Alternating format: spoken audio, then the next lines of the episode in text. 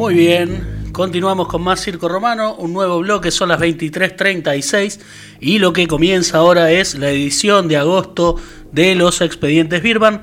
En esta ocasión vamos a hablar de Raúl Aníbal González Igonet, un emblemático asesino de nuestra historia eh, argentina, obviamente, conocido en los medios como el loco del martillo.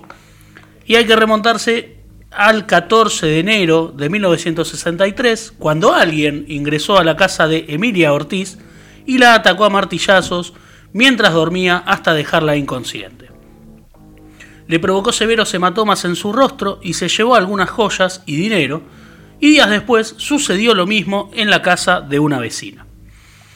Por la repetición de las agresiones, se organizaron recorridos para vigilar la zona de Lomas del Mirador y las fábricas al mismo tiempo autorizaron al personal femenino a retirarse antes del anochecer para evitar que se cruzaran con el atacante. Me llama la atención esa contemplación. Sí, sí, sí, eran eh, otras épocas y, bueno, ¿no? con la mediatización de, los ataques había ya cierto patrón que se repetía y eran siempre mujeres las que sufrían. Así que, bueno, y como también ocurrían al anochecer, esto eh, se había resuelto. La prensa ya había empezado a hablar del vampiro del martillo o del loco del martillo, como se conoció el caso, mientras los vecinos de la zona se armaban también para eh, tomar recaudos. El 8 de marzo golpeó a su primera víctima fatal, estamos hablando de Rosa Rizo de Grosso, que tenía 65 años en Lomas del Mirador, el 22 de marzo asesinó a Virginia González, de 80, y al día siguiente, esta vez en San Justo, a Nelly Fernández, de 55 ah, metió una seguidilla. Sí. Loca. Hubo también seis víctimas que sobrevivieron a sus golpes, y gracias a sus testimonios se desarrolló un identikit que mostraba a un hombre con bigote y pelo ondulado, y ante la confusión, Dos personas inocentes fueron linchadas por tener características similares a las del retrato que se difundió. el año 1963. Ah, 63. El hijo de una de las víctimas declaró que el asesino sustrajo un pantalón negro con rayas blancas de la propiedad y las, las autoridades pensaron que iba a utilizarlo.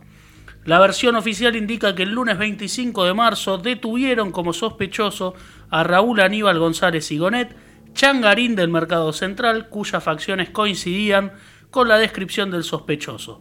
Llevaba esa prenda y caminaba por la zona con una bolsa de arpillera mm. que tenía una sevillana en su interior. Tenía antecedentes por robos con violencia, había cumplido una condena por esta razón. Otros explicaron otra versión que indica que la policía llegó a él de otra manera, sus compañeros de trabajo se, acercaron a un comisario para contarle que se habían emborrachado con Igonet y que éste les contó cómo había conseguido el dinero para pagar las damas juanas.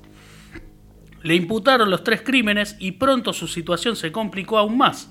El hijo de Rosa Rizzo fue hasta la comisaría y llevó un saco suyo que, junto al pantalón que Igonet vestía, completaba el traje, y al mismo tiempo las autoridades encontraban el martillo con manchas de sangre en un terreno baldío junto a su domicilio.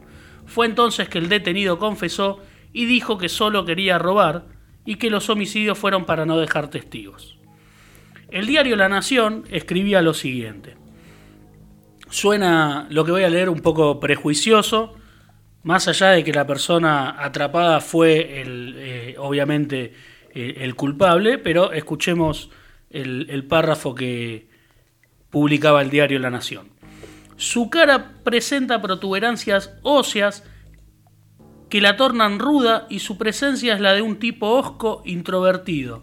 El pelo negro y duro, apenas peinado, echado íntegramente hacia atrás, acentúa la impresión desagradable. Los gestos no denotaban remordimiento alguno. Trataba de no abrir los ojos, justificándose con un supuesto solapado cansancio. Su aspecto no era el de un loco, pero sí el de un sujeto sádico con plena noción de lo que hace, un, un simulador frío y calculista. ¿Qué, análisis hizo el, periodista? La verdad es que es un poco llamativo, a mí también me, pareció lo mismo. Igonet esperó el juicio en la cárcel y lo condenaron a cadena perpetua el 12 de abril de 1967. No sé, no sé cómo sería en ese momento, pero me parece que eh, por más que sea la condena a cadena perpetua, no existe en Argentina la reclusión perpetua, el No. hecho de pasar de hasta la muerte en la cárcel. En algún momento se contempla la salida. Salvo, por ejemplo, el caso que hablábamos de Robledo Puch, que que es muy similar a lo que sucedió con Raúl Aníbal González Igonet. Se habla de una condena indefinida y hay que ahora pasar a marzo de 2006, cuando luego de 43 años en prisión recuperó la libertad a los 69 y con su salud muy deteriorada, hasta entonces ningún juez se había animado a liberarlo por temor a repetir la historia. Esto es lo mismo que, que- sucede con Robledo Puch. Claro, el tema es que se hacen sucesivas eh, pericias psicológicas. Y me parece que eso es un gran determinante para la negativa a la liberación. 36 años los pasó en el penal de Sierra Chica, luego fue trasladado a Olmos y más tarde a la unidad 12 de Gorina con régimen semiabierto. De allí lo sacó del penal eh, de Sierra Chica el joven abogado Ariel García Furfaro, quien había estado preso y se recibió en la cárcel. Eh, entonces Igonet era el preso que más tiempo estuvo encerrado en Argentina hasta que fue superado por Carlos Eduardo Robledo. ¿Cuánto Puch. tiempo estuvo en definitiva preso? 43. Guau. Caminaba con dificultad, usaba un palo de escoba como bastón y sus anteojos estaban pegados con cinta adhesiva. No entendía ni siquiera cómo abrir la puerta del auto del letrado y una persona que se había ofreci- ofrecido a, a llevarlo a dar un paseo, antes lo había llevado también con el abogado a comprar una camisa, un pantalón y un saco, pero Igonet no salía del probador. A los 20 minutos decidieron entrar y lo encontraron sentado en calzoncillos. Los miró y comentó, prefiero quedarme con mi ropa, la usé casi toda mi vida. Claro. Lograron convencerlo, aunque se quedó con su boina. Todo le resultaba nuevo, la ciudad estaba muy cambiada, los autos y las motos eran diferentes, y cuando llegaron a Puerto Madero se puso a mirar los rascacielos, se mareó y vomitó. Dio varias entrevistas y en todas negó haber cometido los asesinatos que había confesado tantos años atrás, y dijo lo siguiente, me picanearon y me obligaron a firmar esa declaración. Eh, no extrañaría que esto suceda en algún otro caso. Lo cierto es que desde que lo encarcelaron a Igonet, los motivos por los que No los crímenes no se tipo. sucedieron más. Claro. Así que no hay ninguna duda de que era el responsable, el culpable y la persona que ellos estaban Qué, buscando. qué extraño esto de, de aislar a una persona tanto tiempo, más allá de los motivos, que son completamente válidos, creo. Eh, y eh, esta reacción de, de- al salir, ¿no? De- Mirá, yo creo que esta es la parte más, no más interesante, digo, lo que Igonet hizo es completamente repudiable y estaría buenísimo que la cadena perpetua sea realmente cadena perpetua, pero por otro lado también hay que estudiar y analizar qué sucede con el sistema penitenciario argentino, porque esto que le pasa a Igonet, que es una persona, reitero, que tendría que haber pasado su vida entera en una cárcel, pero esto mismo le puede pasar a cualquier persona que puede merecer otra oportunidad, que puede haber tenido otro delito, que se puede recuperar, que se puede recomponer. Hay una larga lista de posibilidades y etcétera. No quiero que se me malinterprete, por favor, reitero, lo que hizo Raúl Aníbal González Igonet es eh, motivo suficiente para que permanezca en una cárcel y no salga más. Pero hay algo, hay un sistema que está completamente eh, en un funcionamiento casi nulo Claro, yo, o yo muy malo, creo que... eh, que no recompone a nadie tampoco. exactamente, que, tampoco tiene la voluntad de hacerlo, simplemente eso Sí, es una fachada. No sé si es que no, re- no recompone a nadie, pero no apunta a recomponer a nadie. bueno, eh, está bien. Hay mucha gente que se ha recompuesto, pero creo Sí, que hay por mucho voluntad, mérito. más por voluntad propia que, que- que por virtudes del sistema. Exactamente, hay mucho mérito y voluntad propia más que de- del sistema. Tiempo después, en otra nota, dijo: A veces tengo ganas de pegarle un sopapo a alguien y volver a la cárcel. Al menos tenía comida todos los días. Mm. Vivió en la casa de su hermana, en González Catán, y cuando su familia miraba el programa de Marcelo Tirelli, creía que había gente bailando dentro de la vivienda. El 23 de noviembre de 2007 murió de un ataque al corazón.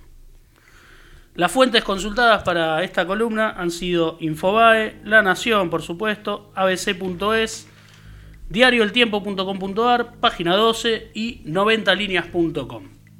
Eh, quiero recordar a, mi tía, que era una persona que estaba muy al tanto de lo que nosotros hacíamos en esta columna y de muchas cosas que yo solía publicar en la página de circoromano.com.ar, que falleció la semana pasada y que una de las últimas cosas que me dijo eh, en las últimas oportunidades que hablamos era que iba a estar justamente muy atenta a esta columna, que quería escucharla, así que, eh, bueno, eh, si existe algo del otro lado, espero que la haya escuchado. Así que nos vamos a encontrar en el próximo bloque y en el próximo mes vamos a tener una nueva entrega de los expedientes Firman.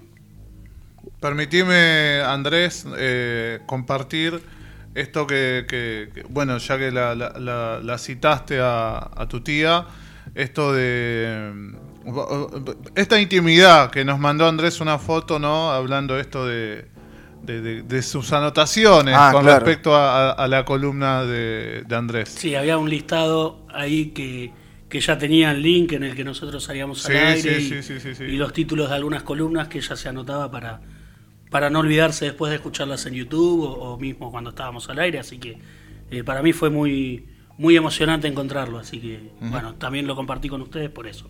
Total, total. bien. Así Sí, que sí, bueno, nos lindo. encontramos el mes que viene y en un ratito volveremos a hablar Bien. para cerrar el programa. Así es, así es. Eh, vamos a escuchar, digo, una, una canción. Gracias, Andrés. Por favor. Y ya venimos con el cierre de Circo Romano.